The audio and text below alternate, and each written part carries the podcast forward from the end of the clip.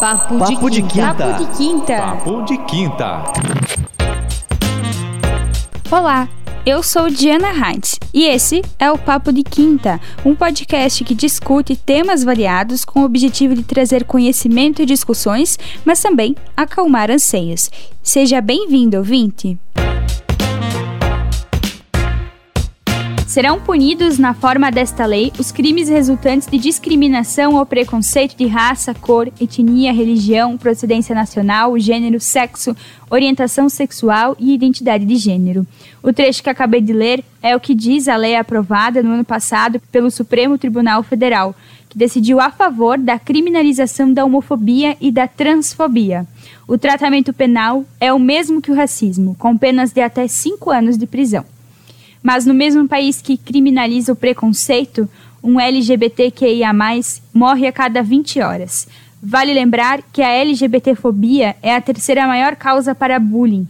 O Brasil também é o país mais perigoso do mundo para ser transgênero, segundo o projeto Transmurder. Existe um forte movimento de enfrentamento por todo o país, graças a ele que nos últimos 20 anos uma série de direitos foram aprovados.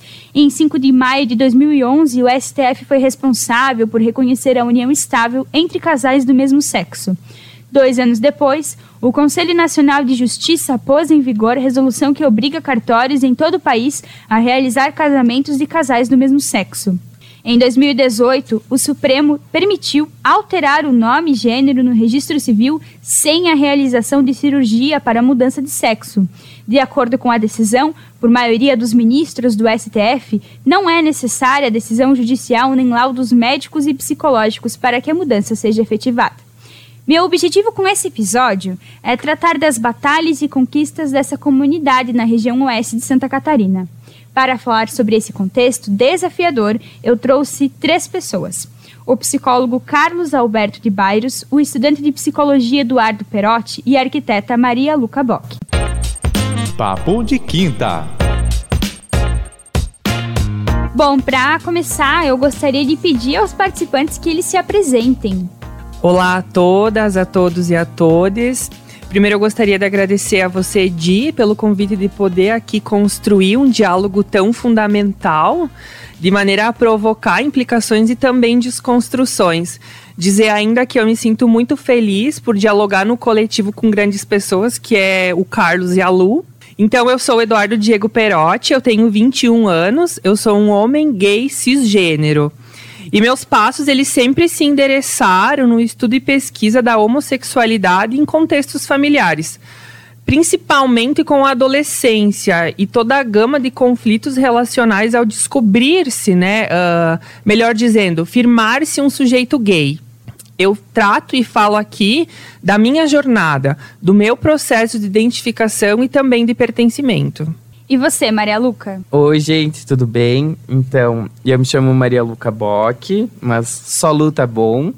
Eu tenho 25 anos, eu sou formada em arquitetura e urbanismo e eu sou uma mulher transgênero. Pra gente, quando se entende uma mulher trans, é tudo questões de fases, né? Hoje em dia tem crianças trans que se identificam como trans logo no, no começo da vida. Então, para mim foi uma questão mais diferente. Eu me, me entendi com os 15 anos que eu era homossexual. E aí, mais tarde, eu fui entender o que era ser uma mulher transgênero. E você, Carlos? Olá, uh, tudo bem, pessoal? Eu não fomentei muito essa, esse início, mas uh, eu me chamo Carlos, sou formado em psicologia, me formei nesse último ano. E quem sou eu na fila do pão? Eu diria que sou uma pessoa que está buscando auxiliar a todos e a todas Vamos lá para essa entrevista construtiva, esse diálogo construtivo. Acho que a primeira pergunta que eu posso fazer seria mais destinada ao Eduardo e à Lu. Quais foram as primeiras dificuldades que vocês encontraram nessa vivência no Oeste Catarinense? Eu acho que o próprio Oeste, né? então eu penso que a primeira dificuldade é em reconhecer-se e fazer valer a vida, né, de um sujeito homossexual, melhor dizendo, a minha vida né? As vivências que eu enfrento enquanto violência, elas se dão justamente nesse caminho que vai para a identidade, para afirmar-se um sujeito e a partir disso reconhecer-se como tal. É, na minha questão já foi um pouquinho diferente. Eu posso até me dizer que foi um privilégio. Porque eu uh, não digo que eu nunca sofri preconceito, mas a gente sempre sofre, né? Mas na minha infância, então, tipo, em questão de escola, era aquela coisinha, ai, viadinho, viadinho. E, mas eu nunca liguei para isso, entrava no ouvido, saía no outro, nunca dei bola. Mas assim, tinha colegas que mais tarde iriam virar, virar não, erro, né?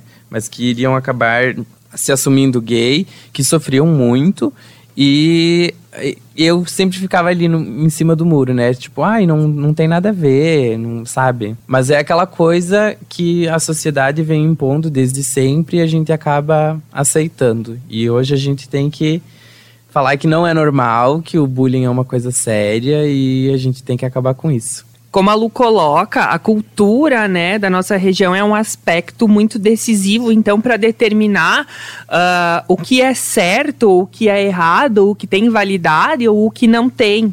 No contexto escolar, principalmente, eu acho que o sujeito, né, uh, LGBTQ+, ele enfrenta inúmeros processos onde ele é emoldurado, uhum. né? Ali, por si só, nesse âmbito com outras crianças, no convívio, ele é descoberto pelos outros e não uhum. por ele mesmo, né? Exatamente.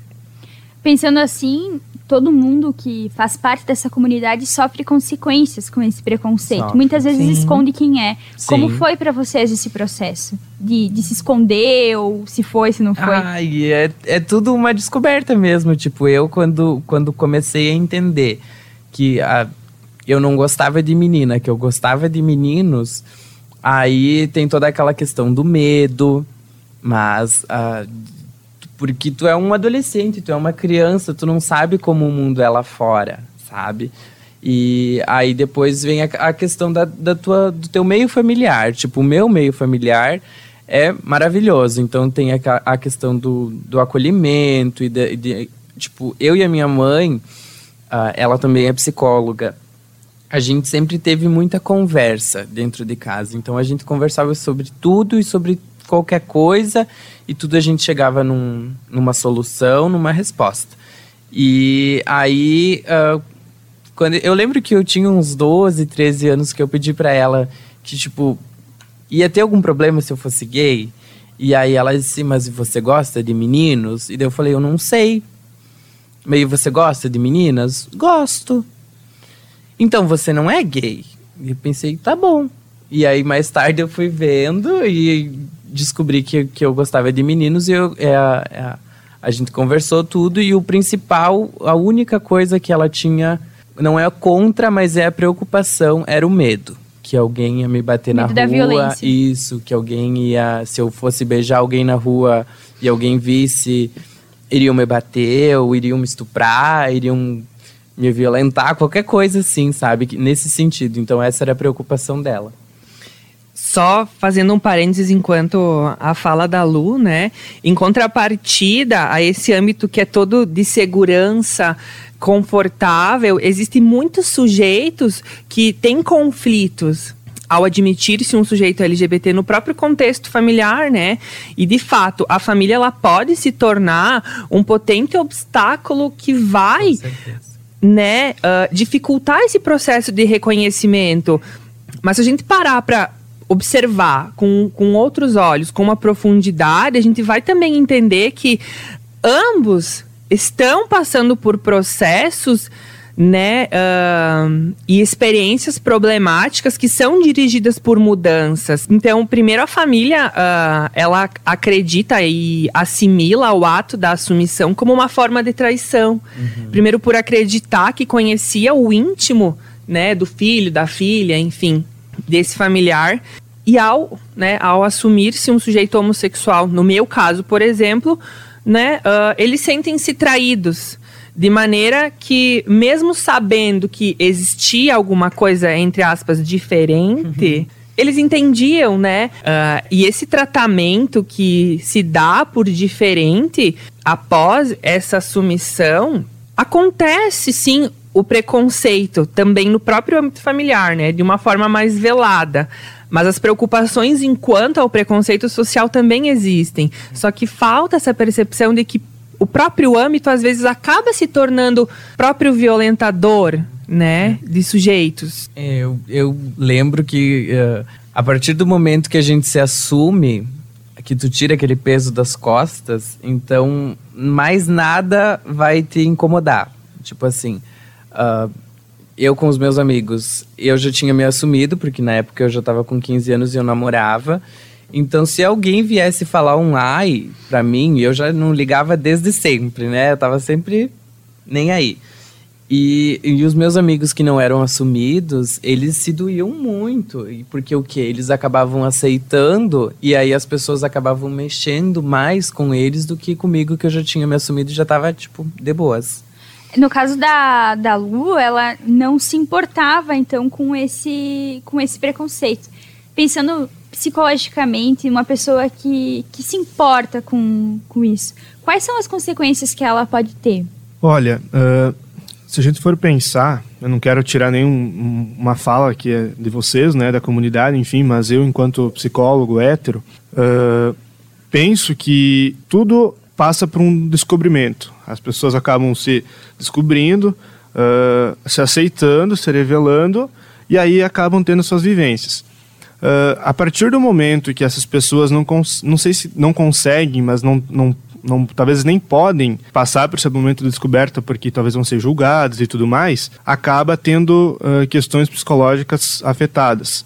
E aí talvez esteja na hora de procurar um atendimento, enfim, psicológico ou algum profissional adequado para isso. A gente sabe, a gente entende também que é, é um processo para muitos difícil, para outros nem tanto por conta por variáveis coisas, família, enfim, pessoas tem pessoas que têm apoio, tem pessoas que não têm, enfim, é, são casos e extremidades que precisam ser debatidas a, até por essa questão.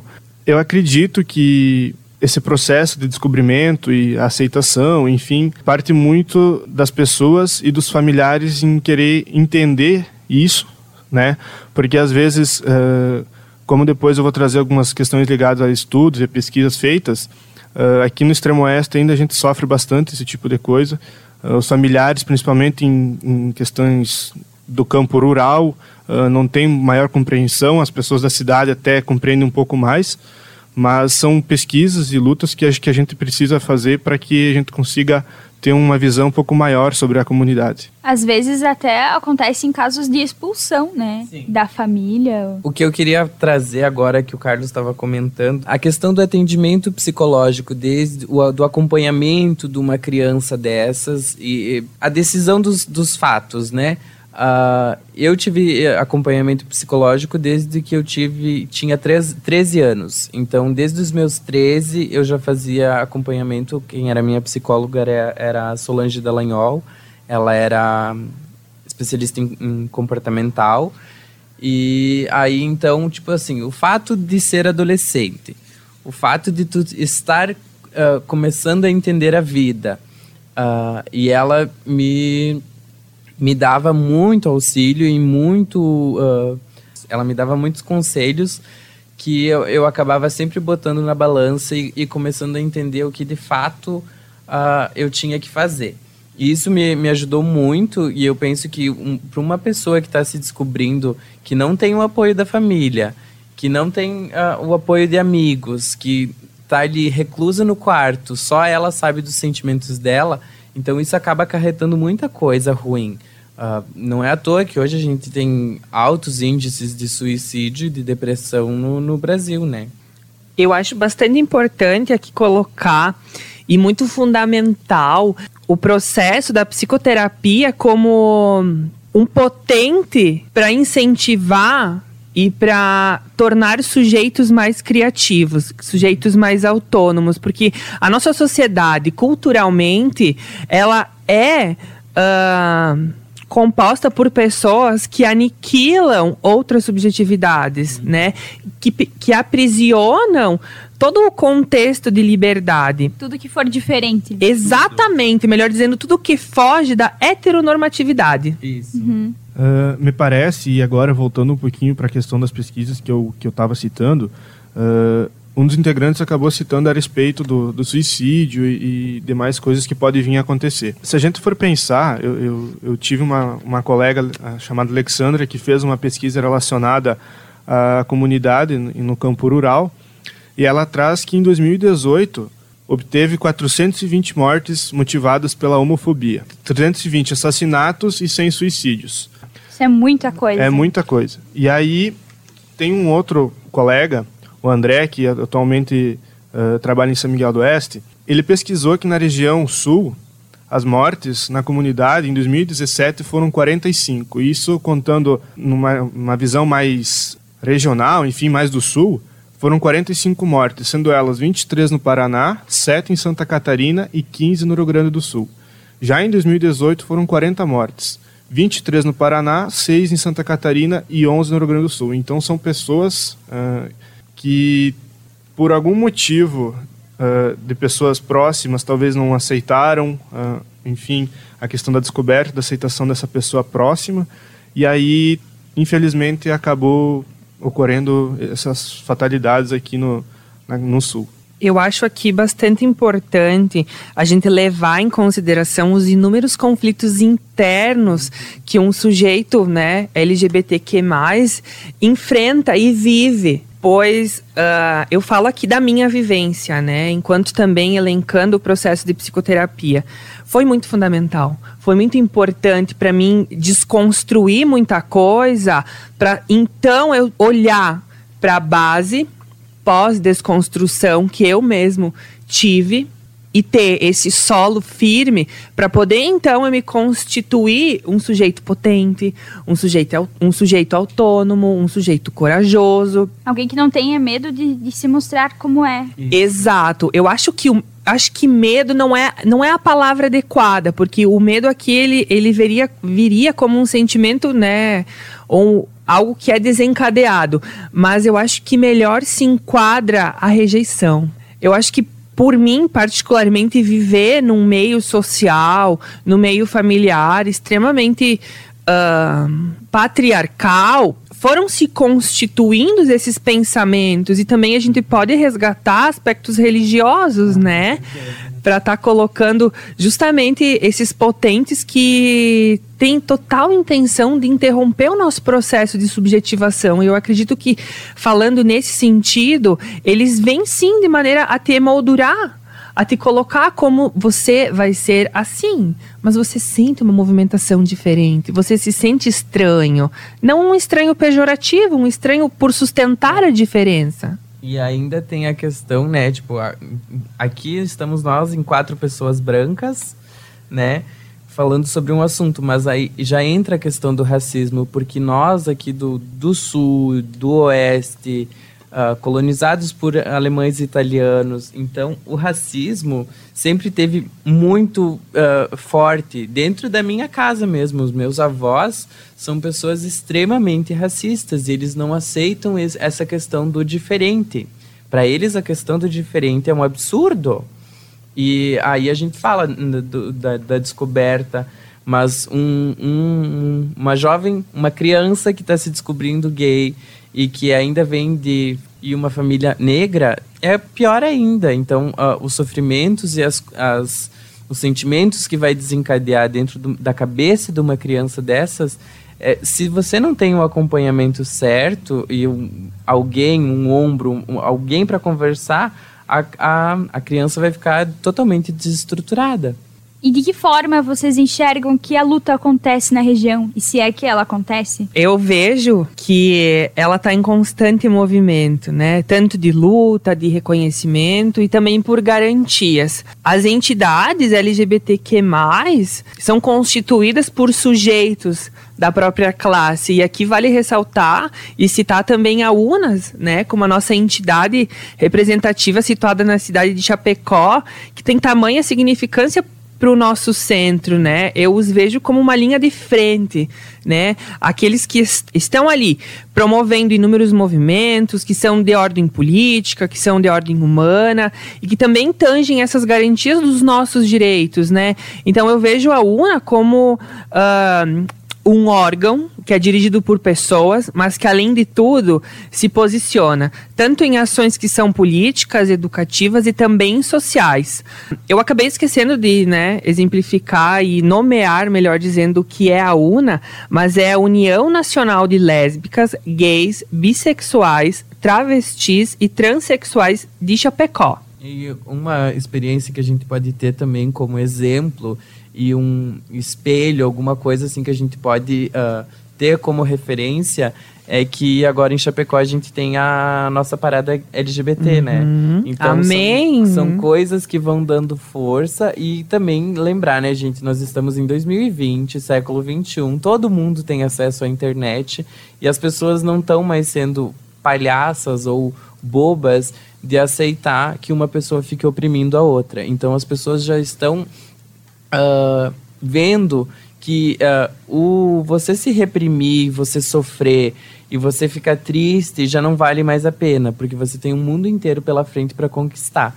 E as pessoas precisam dessa acordada. Então agora eu acho que a gente já está num, num, período que todo mundo já está acordando, sabe? Muito importante aqui também trazer e reforçar a importância e a vida de todas as outras pessoas que estão, né, à luta que lutam por mim, que lutam pela Lu, que lutam Vieram por... antes de você. Exatamente, e que hoje continuam dando esse trabalho. Por exemplo, se for a gente elencar alguns artistas brasileiros, a gente tem a grandiosa Pablo Vittar, a gente tem Matheus Carilho, a gente tem Glória Groove. As drag queens brasileiras agora tomaram frente e virou como referência. Tipo, Exato. Tipo, todo mundo tá vendo. Imagina, o que eu tinha como referência de uma drag queen quando eu era criança era o quê? Era Vera Verão, que eu assistia na Praça é Nossa. Né? E hoje em dia a gente já tem N exemplos para qualquer criança que esteja crescendo e vendo. E já posso. Ah, eu, eu quero me espelhar na Pablo. Sabe? Já entende o que é uma drag queen. Eu, quando eu era criança, não sabia o que era uma drag queen. Né? Os anos passam e a luta aumenta e mais pessoas fazem parte desse movimento, tanto na luta quanto fazem parte dele, diretamente ou indiretamente. Pensando nisso, o movimento ele aumentou, mas as pessoas ainda o satirizam, brincam, fazem piadas, existe o preconceito satirizado que é visto como de forma de humor. O que vocês acham que falta para que as pessoas parem de fazer isso? Se a gente for resgatar alguns processos históricos, que aqui seriam inúmeros para relatar, mas eu vejo como algo muito importante a se fazer é a tomada de consciência.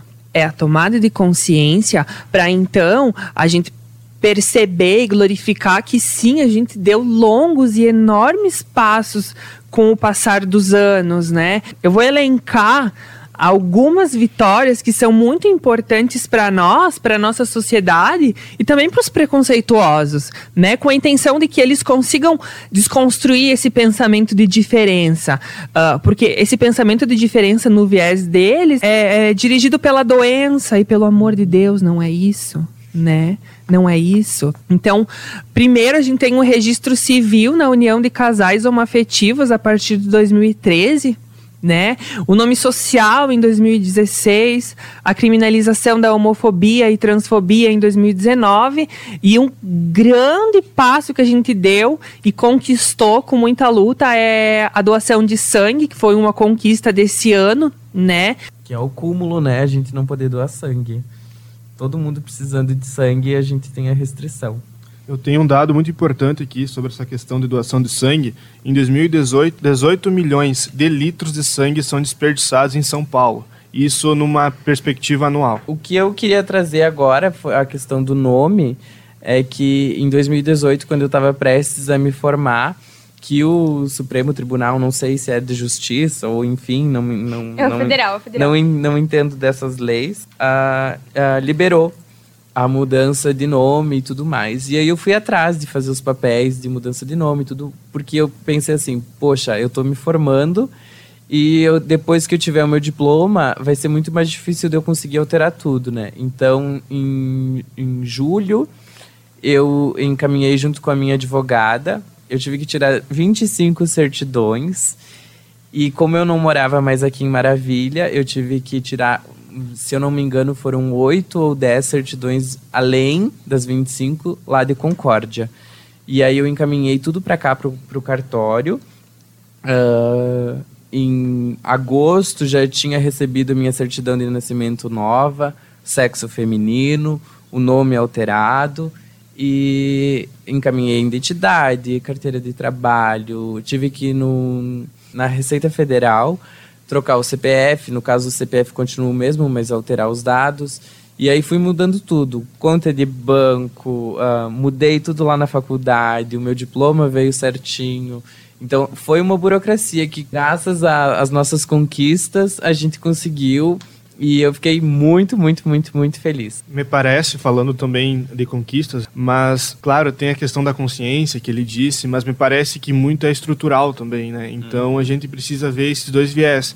Que às vezes as pessoas precisam tomar consciência, partir para isso, né? Se abrir, enfim, para nova, novas vivências, enfim, a, a própria aceitação do próximo, né? Que acho que isso as pessoas estão talvez perdendo, enfim, ou agora me parece que estão começando a tomar consciência, mas me parece que isso vem de uma estrutura histórica. Antigamente sofreram todo tipo de violência e até que enfim as pessoas agora começaram a ter consciência e as conquistas começaram a ser uh, bem sucedidas. Só para enfatizar um último e muito importante ponto, e também quero responder a tua pergunta inicial, uh, é a gente comemorar né, os transgêneros por se enquadrar na Lei Maria da Penha. Eu acho que todos esses processos de conquista, eles são reflexos de luta, é. de muita luta, de, de resultantes óbitos. Né? Infelizmente. Infelizmente. E então, com isso, eu quero chegar a responder a tua pergunta de dizendo assim que a gente, enquanto sujeitos da comunidade, bem como uh, apreciadores, né? Que então a gente apoie autoridades políticas que validam a nossa causa e também a nossa existência de maneira nenhuma e jamais incitar a homossexualidade como falta de porrada. Lutar pelas vidas trans que assumem tamanha importância nesse movimento e que são ali a nossa linha de frente, né? Fortalecer aquele melhor amigo, encorajar o primo, a vizinha, né? Apoiar projetos que são dirigidos por autores gays, lésbicas, trans e mais. Enfim, são infinitas as variações que definem o termo combate à homofobia. E eu acho que isso diz tudo para tornar a nossa luta ainda mais efetiva.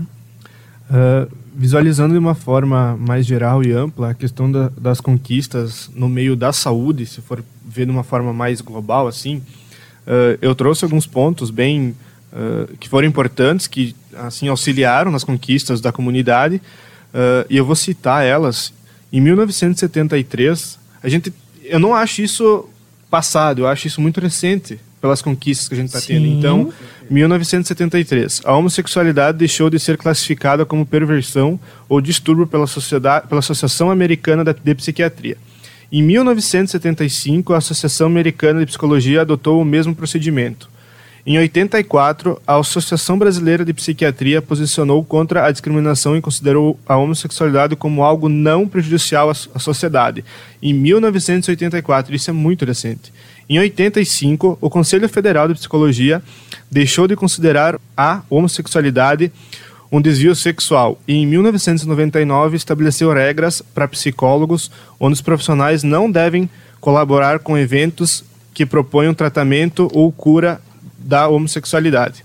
Então, um último ponto, em 1990, a Organização Mundial da Saúde tirou a homossexualidade do rol de doenças ou transtornos. 1990, isso a gente está falando de 30 anos atrás somente.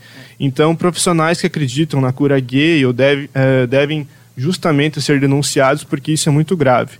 Uh, não há cura para descobrimento do ser, do ser humano, descobrimento do eu, e devemos crer que todas as formas de amar são válidas. Eu queria ressaltar aqui de que tipo nós como membros da nossa sociedade LGBT uh, a gente está sempre dando a nossa cara a tapa. E é essa a questão que a gente quer mostrar. Digamos assim, quando eu me assumo, eu vou tomando gosto pela coisa e eu vou entendendo o que é política, entendendo tudo que o mundo nos mostra, né? E uh, hoje eu me sinto como uma mãe, uma galinha choca cheia de pintinho.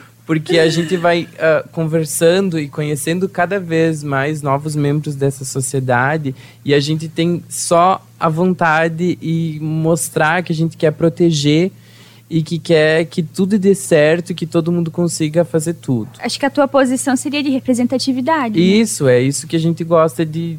de eu, quando uh, comecei a conhecer pessoas trans, a gente vai se espelhando, a gente, vai, uh, a gente quer um exemplo, né? E uh, em questão do, dos índices de doenças e, e todas as conquistas que a gente foi conseguindo tirar o, a rotulação de homossexualismo do CID-10 também é uma das delas, né? Porque não é uma doença para ser tratada. E uh, a gente pode... Tem inúmeros filmes. Eu lembro de um filme uh, de um cientista que ele inventou uma máquina para decodificar os códigos nazistas. E ele era uma pessoa extremamente inteligente e ele era gay ele gostava de meninos e na época isso era um absurdo. E quando as pessoas, os militares, descobriram, faziam tratamentos químicos, né, hormonais com eles, faziam uma castração hormonal e achando que tudo ia dar certo e que a pessoa ia ser curada, mas ele acabou se suicidando, então foi é um filme assim bárbaro para quem quer entender como funcionava e gente é questão de 50, 60 anos atrás. E hoje em 2020 pessoas ainda se suicidam por esse motivo. E... Que triste, que infelicidade ter produtores que promovem discurso, que promovem ações, que enfatizam a cura gay, a nossa pauta, ela é em ciência, em afirmação, é em estudo e poder afirmar a desconstrução, né? Como o Carlos já mencionou, e a Lu também, a gente teve a exclusão do sufixo ismo, uhum. que enquadra a doença, uhum. né? Isso e em... hoje ainda muitas pessoas falam homossexualismo. Ismo, isso foi em 1990, é. né? E hoje a gente encontra e se depara com essas pessoas ao tratar uh, a homossexualidade, né? E, e todo essa conjuntura como algo a ter-se cura. Mas me parece que nessa sociedade o que não tem mais cura é ela mesma. Mesmo dando a cara a tapa, a gente sempre pensa assim, bah, mas e se eu não conseguir mudar a cabeça de uma pessoa? Mas é esse pensamento que vai levando a gente para trás. A gente sempre tem que pensar, uhum. eu vou conseguir mudar esse pensamento dessa pessoa. Eu, no, nos meus encontros de arquitetura que a gente fazia, uh, o maior problema sempre era. Nós éramos divididos em cinco regionais, seis regionais. E a única regional que dava problema em questão de machismo, em questão de preconceito, era a Regional Sul. Então as pessoas que vinham dos outros estados para o sul uh, ficavam às vezes pasmo, assim, a gente fazia as nossas reuniões todo meio-dia, todo final da tarde, faziam pautas, assim, todo, tudo era em questão de conversa. E uh, as pessoas que vinham dos outros estados ficavam assim de boca aberta com, com as atitudes que os, o, os meninos né, tomavam, uh, tanto com mulheres quanto com, com uh, os LGBT. E foi assim, eu entrei na diretoria da, da Regional Sul em é, 2017 para 2018. E aí, nos meus últimos três encontros, a gente estava tentando fazer um encontro bacana e tentando cortar práticas que já não, não eram mais para ser usadas. E aí, no meu último encontro, que foi em 2018, a gente conseguiu fazer um, encontro assim maravilhoso, aconteceu tudo que tinha que acontecer da forma legal. E mas depois disso as pessoas começaram os meninos, né, os héteros, começaram a deixar de ir nos encontros porque a gente tinha mudado ele. E aí o, o que era a nossa intenção, a gente conseguiu. Mas uh, para eles, né, o encontro da arquitetura da Regional Sul acabou eram casos de estupro, de tentativa de estupro, de mostrar o membro para meninas e é, eram n casos, gente, e coisas assim que, né, ainda bem que a gente conseguiu cortar. E eu acredito muito na validação desses movimentos que a Lu acaba de mencionar, porque uh, o desenvolvimento humano ele é total em busca de figuras, com intenção de se identificar, né? A gente vai se moldando, melhor dizendo, se constituindo enquanto sujeito com base nas nossas figuras identitárias, né? E se eu, num meio, enquanto criança, rodeado por sujeitos que são autores dessas situações mencionadas pela Lu, a nossa luta ela vai ter sempre um embate. A gente sempre vai ser corrompido por isso e invalidado, porque o machismo ele é estrutural, o racismo ele é estrutural. E para a gente desconstruir isso é um processo de luta é. muito duro. E se a gente não dá a cara a tapa e fazer diferença, ele não vai mudar nunca, ele não vai sair da nossa sociedade nunca. Metaforicamente falando, a gente vai continuar levando os tapas. E acho que antes de a gente entrar talvez em outro assunto, mas enfim, em outra pauta, eu, eu lendo o artigo do André e me deparo com uma frase que ele coloca no processo de descoberta. Não cabe na própria casa, sai para o mundo e não cabe no mundo. Uhum. Então, assim, eu gostaria de pautar essa frase porque a gente estava falando sobre a importância de pessoas fazer psicoterapia, né? Mas a gente não falou da importância dos familiares também fazer psicoterapia, porque é importante os familiares fazerem isso também, porque às vezes pode acontecer da pessoa não saber lidar, porque talvez muitos familiares dizem que não estavam preparados para tal descoberta e aí não dá aquele baque nos familiares, meu Deus, como é que eu vou reagir?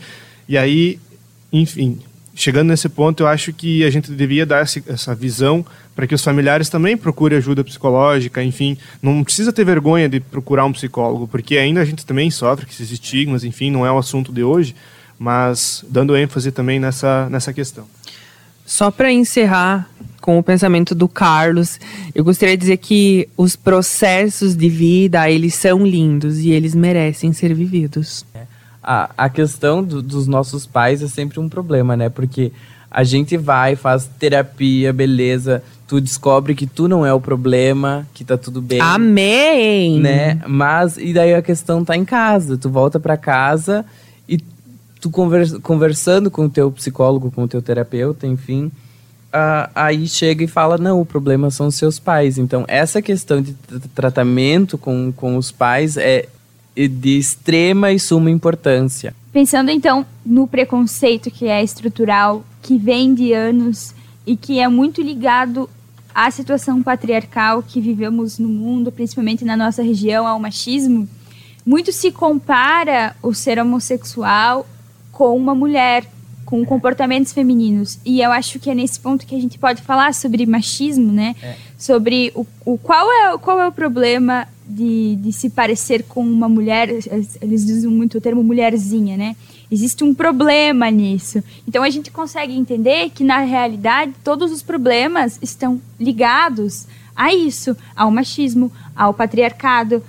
Uh, eu acho que uma pergunta que pode ser feita aos psicólogos dessa mesa é de onde vem isso? De onde surge isso? Como que isso funciona na mente?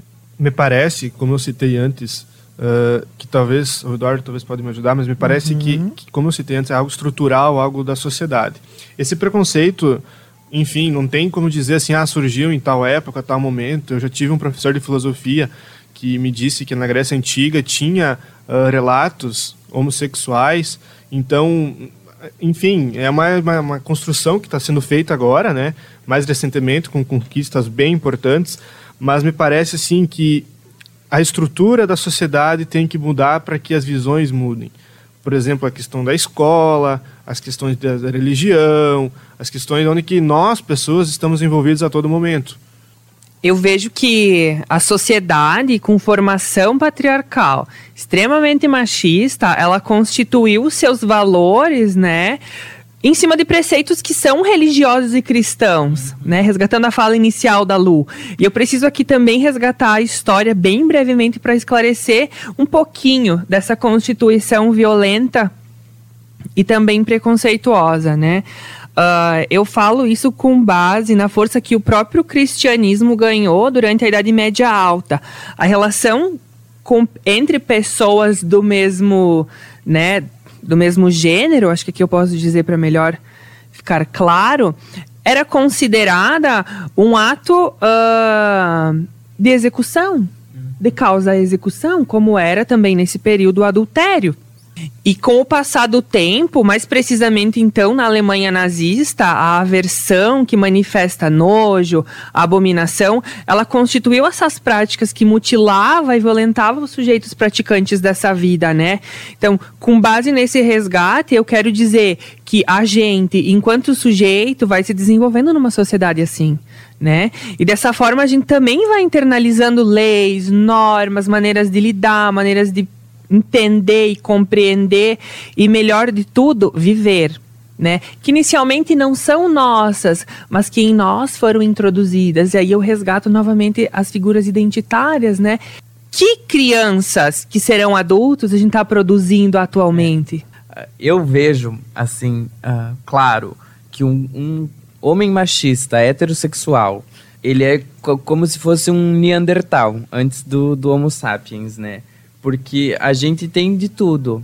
Tem pesquisa, tem história, tem provas, tem tudo. Tá tudo na mesa. Só que eles não querem ver, eles não aceitam isso. E a, a questão do, do mulherzinha é uma coisa que incomoda porque o que na cabeça do Neandertal, ai, dois homens se beijando, mas um tem que ser a mulher, né? E aí o que? O, o, homossexual normalmente ele é um, o quê? Um mais sensível, mas a gente não pode generalizar. Nunca a gente pode generalizar nada. E hoje em dia. Não a... existem estereótipos. Né? Não, né? e hoje. Aliás, existem, mas não devem existir. É. Hoje em dia, tipo, é, eu, eu tenho amigos assim que às vezes a gente. Amigos héteros que eles saem com a gente. Eu até tenho. Eu até tenho, né? O que, que eu posso falar? Uh, mas eles ficavam de boca aberta ao ver dois homens fortes, de barba, altos, se beijando. Que aquilo não podia acontecer, que ele só podia ficar com um homem com, com uma, uma bichinha, né? Afeminada. Uhum.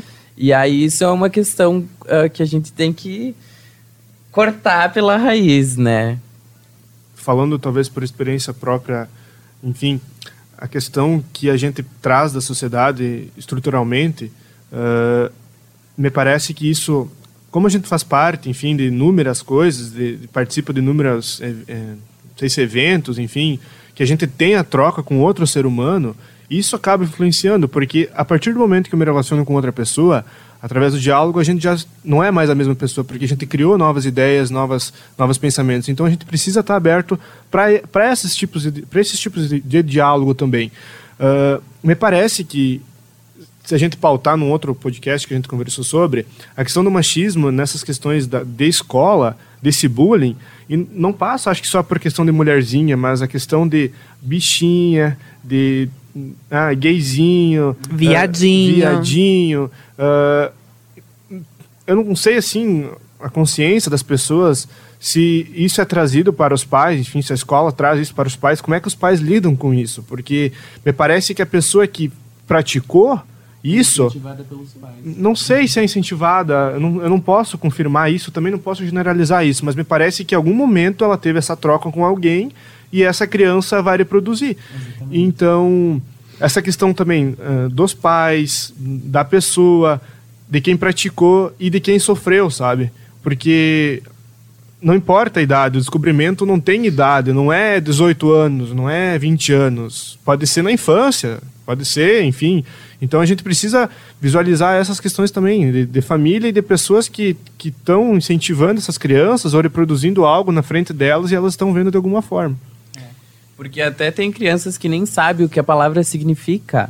E, mas porque viu o pai dizendo, reproduz. Bom, eu acredito que falamos sobre muitas coisas nesse episódio que são importantes, que são representatividade para muitas pessoas e talvez mude a consciência de alguns, assim, esperamos.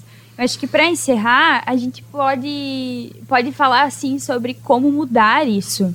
Hoje eu estava escutando algumas falas de um criminalista e ele dizia que a gente não vai viver num mundo de conto de fadas. Os crimes sempre vão acontecer, tudo que a gente vive hoje vai acontecer, mas a questão é a educação. Então, o fato da, da gente educar uma pessoa e, e, e, trazer os fatos e mostrar a ela o que é realmente o que está acontecendo, já muda. Foi o, o, o, que o Carlos disse, a gente numa vivência e, e conversando com outras pessoas, a gente vai criando uma realidade diferente, que foi o que aconteceu comigo sobre política. Eu tinha uma vivência dentro de casa, que eu fui moldada daquele jeito, que a política era assim, assim, assim, e eu só sabia disso. E aí, quando eu fui ter contato na faculdade, tu tem contato com DCE, tu tem contato com, com, com, com inúmeras pessoas. E tu vai vendo, poxa, mas não é como eu aprendi. Na questão, a realidade é outra. E aí? vai do meu, da minha questão de querer aprender sobre e também da questão de pessoas me ensinarem. Então, tudo é uma questão de busca. Se a gente educa, e agora que nós temos consciência das coisas, a gente está no dever de educar. Eu acho muito importante aqui resgatar também preceitos que tratam da igualdade e da visibilidade. Uh, resgatando todo o nosso desenvolvimento, eu acho que se a gente for pautar hoje, não, não, não a julgar, mas eu acho que é muito aceitável a gente compreender os processos de vida de outras pessoas, bem como seus pensamentos, suas leis, mas a gente não pode mais aceitar. Eu acho que não é mais cabível aceitar preconceito, não é mais cabível aceitar óbitos que são promovidos por LGBTfobia bem como qualquer outra, né? Mas enfim, eu acho que aqui vale falar não a igualdade como uma realidade. Eu vejo a igualdade como uma utopia. Eu uhum. prefiro muito equidade. Né? Eu acho que quando a gente caminhar pelo percurso da equidade, toda a sociedade ela vai ter rumos diferentes e efeitos também. Então, é tornar a, as vidas excluídas como um ato constitucional de validade e direito. Enquanto a visibilidade, eu preciso resgatar José Carlos Teixeira Georges, aonde ele diz o seguinte, abre aspas: uma sociedade que se quer aberta às portas do novo milênio não pode conviver com tamanha cruel discriminação, quando a palavra de ordem é a cidadania e inclusão dos excluídos.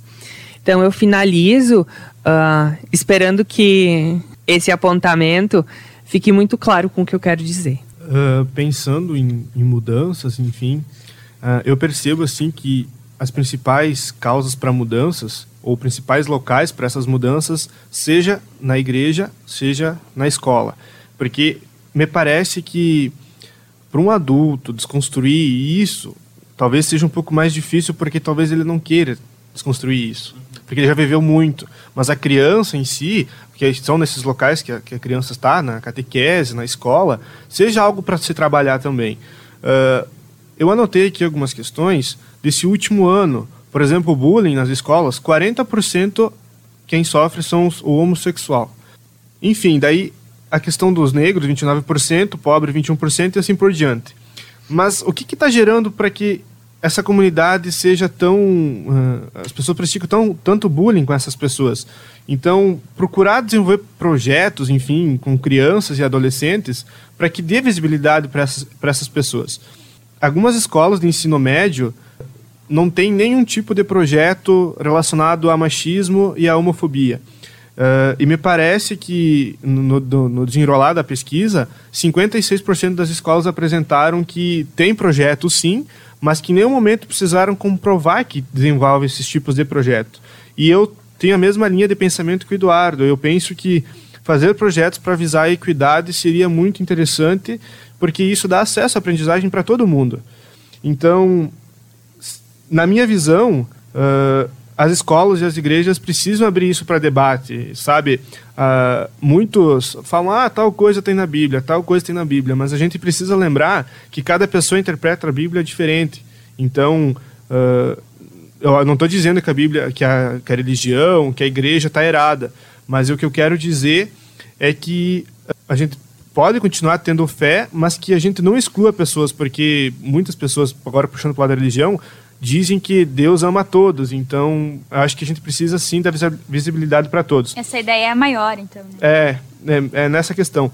E para finalizar, sim, eu gostaria de pautar duas, as duas últimas conquistas, a última conquista, enfim, agora nessa última semana, eu acho que, não sei se todos estão atualizados, mas foi lançado o Conselho Nacional LGBTI, onde o Conselho Federal de Psicologia faz parte. Foi criado para atender a população LGBTI. Então, uh, pessoas que estão nesse descobrimento, enfim, uh, podem procurar profissionais uh, da psicologia e, enfim, que podem entrar em contato que acho que acredito que todos têm essa disponibilidade para poder ajudar. E aos profissionais e, e, pessoas, peço que parem de olhar o diagnóstico ou a rotulagem, começam a olhar o ser humano, a pessoa que está por trás de tudo isso, né? Uh, porque as pessoas sofrem violência, as pessoas sofrem preconceito e essas questões acabam atingindo de forma imensa a, a, a saúde mental de todos. Bom, eu acho que tudo o que foi falado aqui é muito importante para a vivência de hoje. Eu gostaria muito de agradecer a presença de vocês três e dizer que fica uma grande fala de reflexão para quem está nos ouvindo. Obrigado, ouvintes, e até a próxima.